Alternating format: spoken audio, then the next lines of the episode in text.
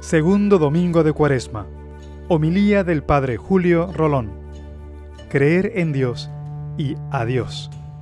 En este segundo domingo de la Cuaresma, la iglesia pues nos ofrece esta palabra para que nosotros podamos tener fuerza en nuestra vida como cristianos y seguir adelante, porque eso es lo que necesitamos.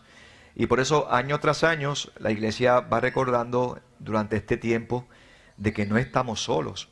Pero eso de estar solos, perdón, y eso de, decir que no estamos solos, ha costado la, la vida del Hijo de Dios, que se hizo hombre. Y ha resucitado, lo sabemos. Y está sentado a la derecha del Padre, pero costó la cruz nuestra salvación. Y por eso lo recordamos continuamente. Acuérdate, Israel, desde el Antiguo Testamento, el Berracá, el, no olvidarse, el Shema Israel, escucha Israel. Berracá es la acción de gracias. Así que hoy la iglesia, y me ha parecido a mí hacerlo así, porque como sacerdote o predicador uno puede predicar por donde el Espíritu le lleve. Y quiero como tomar la figura de Abraham en la primera lectura que hemos escuchado, una lectura preciosa, por eso dije, ese va a ser mi pie forzado de la predicación de este domingo, y que nos pueda ayudar mm, para que entendamos cómo el Señor nos acompaña, cómo el Señor no nos deja. Vamos donde Abraham. Abraham, el que creyó contra toda esperanza, se nos presenta como ese buen modelo de nuestro camino cuaresmal. Estamos comenzando la segunda semana de la cuaresma. Nos quedan cuatro más, cuatro más. Todavía hay que caminar. También este, este camino cuaresmal que es sentido de nuestra vida, de nuestra lucha, de nuestra batalla, cuando es cuesta arriba ese camino o tenemos que ir contracorriente. Cada vez se oponen más a la iglesia, cada vez se oponen más a tantos temas que hemos presentado aquí y que es parte de la vida cristiana. Y cuando tú y yo contemplamos la figura de Abraham, a él tampoco le debió resultar fácil cumplir la misión que Dios le encomendaba, porque ya era viejito. Tenía más de 80 años. Se imagina aquí que Dios te llame a los 75, a los 80 años. Puede pasar. Y Abraham se ve ante la realidad de que Dios le llama a un proyecto y era anciano. Se le había prometido un hijo y tardaba en cumplirse esa promesa. Porque Abraham no entendía cómo él en su ancianidad iba a tener un hijo. Lo tuvo a los 90 años. Y a esa edad tuvo que empezar a criar a un niño. Los abuelos son alcahuetes, pero no es lo mismo, porque los abuelos cuidan a los nietos, nos malcrían, pero después se los mandan a los hijos a la casa. Normalmente, normalmente. Fíjense que hoy leemos, si escuchamos con atención y seguimos la lectura, hoy leemos que al sellar la alianza con Dios, con Yahvé, tuvo momentos de miedo.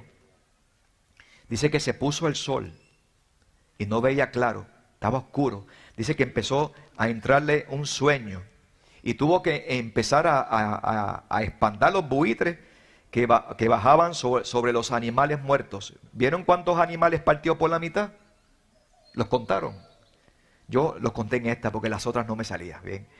Tres animales los partió por la mitad y a los pichones, a las aves, no sé cómo las mató. Mi mamá cogía las gallinas y le hacía así, fuá, fuá, fuá, fuá, por el pescuezo y aquella gallina empezaba de lado hasta que eh, estiraba la pata. Y aquella gallinita que comía cucarachitas y gusanitos, qué rica sabía en, sopa, ¿verdad? Aquella sopa, aquel caldo de esas gallinas viejitas de, que teníamos en el patio de la casa. Allá en Ponce mi mamá cuidaba gallinas en el patio y comíamos de esas gallinas. ¿Cómo lo hizo Abraham? Yo no lo sé. Pero tenía que espantar a los buitres, a las lauras. A veces tenemos lauras, esas aves negras que se ven altas y van dando vueltas. nosotros decimos, hay un animal muerto por ahí, ¿verdad? Lo decimos.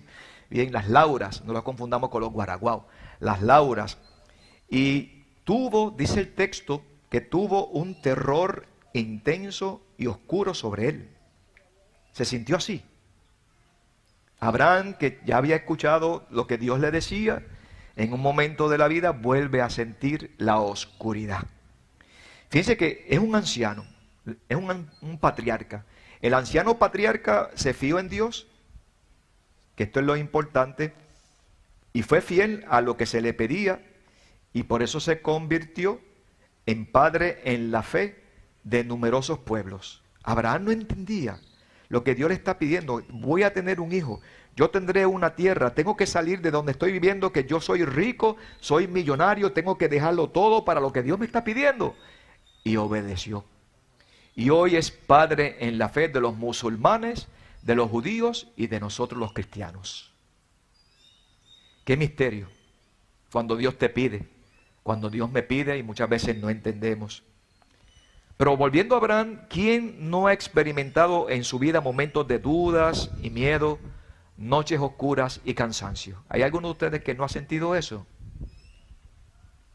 Creo que todos los que estamos aquí, aunque queramos ser buenas personas y buenos seguidores de Jesús, aunque tú quieras ser un buen esposo, una buena esposa, un buen novio, una buena novia, un buen hijo, una buena hija, un buen sacerdote, un buen seminarista, aunque luchamos y todo lo que podamos poner ahí que queremos, seguro que se nos ha puesto el sol y ha entrado a la y entrado la oscuridad e incluso nos ha invadido el desánimo.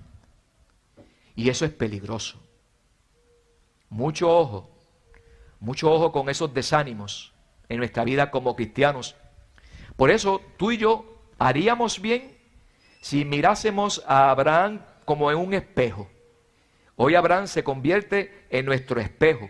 ¿Para qué? Para confiar en Dios y seguir el camino aunque el cielo esté oscuro.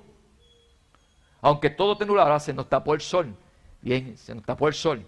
Estaba haciendo tremendo sol y eso es papá Dios que lo mandó para que se refrescaran. Bien, aunque todo esté oscuro, para confiar en Dios y seguir en su camino. No vale lo de servir a Dios solo cuando es fácil y cuando todo nos va bien. Así, es un ñame, es un mamey, así. Tenemos que creer en Dios. Tenemos que creer a Dios. Son dos frases que parecen igual, pero no es lo mismo. Tenemos que creer en Dios y tenemos que creer a Dios. También cuando nos asalte la duda, y nuestra fidelidad se ve tentada por voces y criterios de este mundo. Ciertamente. Nos debe animar en esta cuaresma el camino recio y fiel de Abraham y sobre todo el de Cristo hacia su Pascua. Vamos al Evangelio brevemente. Jesús anuncia que sube a Jerusalén a morir. Como subir, vamos para Pulguilla a morir, subiendo. Él sube. Y Jesús se siente como Abraham, en una noche oscura. Y los apóstoles sintieron tristeza ante lo que Jesús está anunciando. Claro, se transfigura para recordarles que esa muerte terminará en vida. Pero en ese momento no lo veían y confían. Y confían. Y Señor, por medio de la transfiguración, muestra que vale la pena luchar hasta el final porque lo que nos espera, como tantas veces les he dicho, nos espera el cielo. Por eso yo estoy bien seguro que cuando Jesús iba caminando a Jerusalén, iba repitiendo el salmo que nos acaban de cantar. ¿Cómo decía el, el estribillo? El Señor es mi luz y mi salvación. ¿Cómo decía? Aunque esté enfermo, aunque tenga problemas económicos, aunque muchas veces no entienda el proyecto de Dios, aunque me vayan a hacer una operación muy arriesgada, aunque no entienda la muerte de un ser querido. ¿Cuántas frases ustedes pueden poner ahora? ¿Cómo que decía el Salmo? ¿A quién temeré? El Señor es la defensa de mi vida. ¿Quién me hará temblar?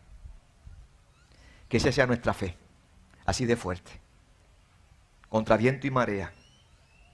Y si vivimos así, aunque tengamos noches oscuras, el Señor es mi luz y mi salvación. Por eso hemos puesto esta oración en nombre de toda la iglesia. apiádate de mí y respóndeme. Vamos a repetirla. Apiádate de mí y respóndeme. Otra vez. Una vez más. Señor, aunque tenga dificultades, sé que tú no me dejas, me acompañas. Por eso, apiádate de mí, Señor, y respóndeme. Que así sea.